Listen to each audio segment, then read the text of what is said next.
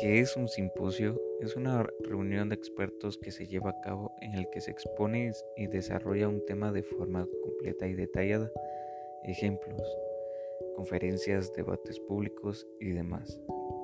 Su técnica. La, la, técnica del simposio consiste en reunir a un grupo de personas muy capacitadas, las cuales exponen al auditorio sus ideas o conocimientos en forma sucesiva.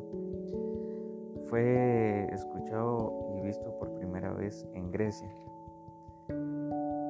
¿Qué es un moderador? El moderador es el árbitro y el facilitador. Función del moderador se encarga de revisar las actividades, por así decirlo, de los otros miembros de sitio o foro.